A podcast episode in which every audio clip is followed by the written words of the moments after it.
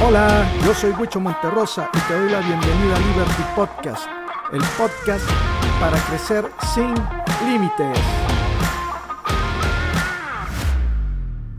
Autodidactas de nacimiento. Nadie nos dice cómo aprender. La mirada de un recién nacido es una mirada así como de alguien recién despertado, ¿verdad? Que no sabe que ya se despertó. Es una mirada ausente y conforme van avanzando los días, su mirada cambia por una mirada más curiosa. Y ahí es donde comienzan a aparecer las sonrisas y los gestos faciales. Aprendemos imitando, gracias a las neuronas espejo. Según Wikipedia, las neuronas del individuo reflejan el comportamiento del otro, como si el observador estuviera realizando la acción. De allí su nombre de espejo. Tales neuronas han sido observadas directamente en especies de primates. Yo les voy a dar un ejemplo de, estas neuronas, cómo trabajan. Por ejemplo, si usted ya se ha fijado en los videos de YouTube donde sale un tipo en bicicleta o patineta y ¡pa! se cae, a usted le duele y sin haber hecho la acción. Wikipedia nos dice también en las neurociencias, se supone que estas neuronas desempeñan una función importante dentro de las capacidades cognitivas ligadas a la vida social, tales como la empatía, que es la capacidad de ponerse en el lugar de otro, y la imitación.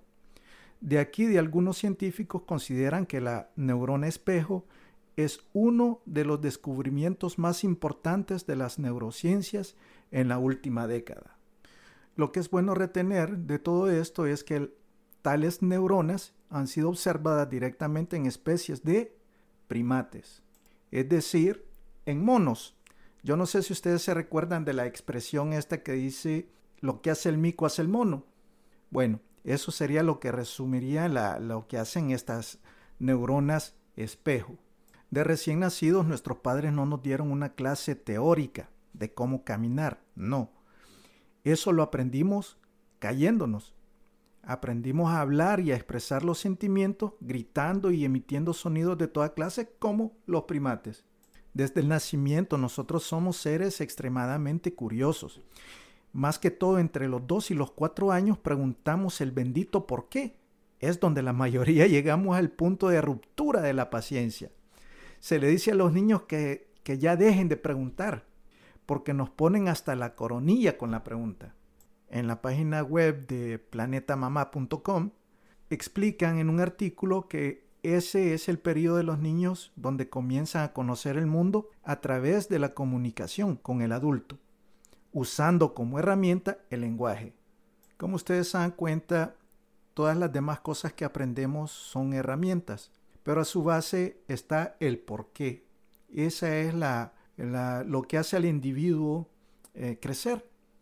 Y así cuando nos prohíben o le prohíbimos a los niños el preguntar el por qué, nos enseñan también a reprimir la curiosidad.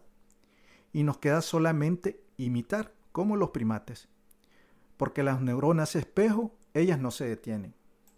Hoy en día todos buscamos ser diferentes, imitando a otros. Algo muy chistoso, ¿no? Porque el ser autodidacta en nosotros quiere expresarse, pero ya le dijimos que se calle y solo permitimos la expresión de las neuronas espejo. De adolescente yo me recuerdo, porque a mí me pasó, que no sabía qué carrera estudiar. Yo pensaba que en ese entonces yo era diferente a los demás y que ellos sí sabían lo que querían. Y yo tenía que saber qué estudiar para ser como los demás.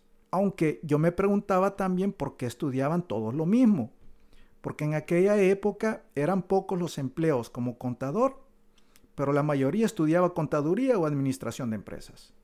Y otra cosa que me parece curioso a mí es de ver que los hijos siempre estudian por la mayoría de veces la misma carrera de los padres o algo muy cercano a ello. Raras veces los hijos salen muy diferentes. ¿Será acaso el fruto del trabajo de las neuronas espejo? No lo sé. En la edad de la adolescencia también se dice que es la edad de la rebeldía. A esa edad no nos gusta que nos digan qué hacer o cómo hacer las cosas. A mí me pasó y yo lo veo que le pasa a la gran mayoría de adolescentes. Entonces yo me pregunto, ¿será tal vez que, la, que el autodidacta en nosotros reclama su existencia en ese momento? A esa edad somos un laboratorio químico ambulante, en pleno desarrollo. Los niveles hormonales se encuentran en aumento, el comportamiento y el físico cambian, sin comprender muy bien qué es lo que pasa en el presente. Nos cae encima, además de eso, la planificación del futuro, que eso es mucho menos claro que el presente. Eso es como un cóctel como para desbaratar al adolescente. Al no comprender que somos seres autodidactas y no entender su importancia para sobrevivir, porque aprendemos que preguntar el por qué no está bien y aprendimos a reprimir la curiosidad, nuestras neuronas espejo hacen el trabajo de nuevo e imitan lo que más se parece a nosotros, es decir, otros jóvenes que ellos sí parecen auténticos. Exactamente copiamos como los primates. Las neuronas espejo y la dopamina. ¿Qué relación hay entre estos dos? Bueno, ustedes verán. Si alguien se ríe, nosotros también nos reímos sin saber por qué. O si alguien bosteza y lo vemos, automáticamente también vamos a bostezar sin tener sueño. Copiar o imitar exactamente como un primate nos produce placer. Eso es lo que hace la dopamina. Es la hormona del placer que le da su recompensa cuando usted hace un comportamiento y de esa manera usted lo puede reproducir porque necesita de nuevo ese toque de dopamina. Pero la chispa del descubrimiento también nos produce placer, nos produce dopamina. Se dice que lo que hacemos en el presente determina nuestro futuro, ¿no es así? Así, si hacemos ejercicio todos los días, podremos competir en el deporte que nos ejercitamos algún día. Y si tomamos alcohol todos los días, pues también vamos a desarrollar cirrosis en el futuro. Entonces, presionar en la adolescencia con el futuro tiene menos provecho que ser autodidacta en el presente. Es decir, experimentar y desarrollar con curiosidad, en un margen abierto de aprendizaje. Si no, pregúntenle a Nicolás Tesla, que murió siendo muy pobre, por haber invertido todo su dinero en inventos, después de haber sido millonario varias veces. Alguien tan inteligente murió pobre por el placer que tenía en el descubrimiento. Alguien muy parecido en nuestra época es Elon Musk, el que tiene la compañía Tesla.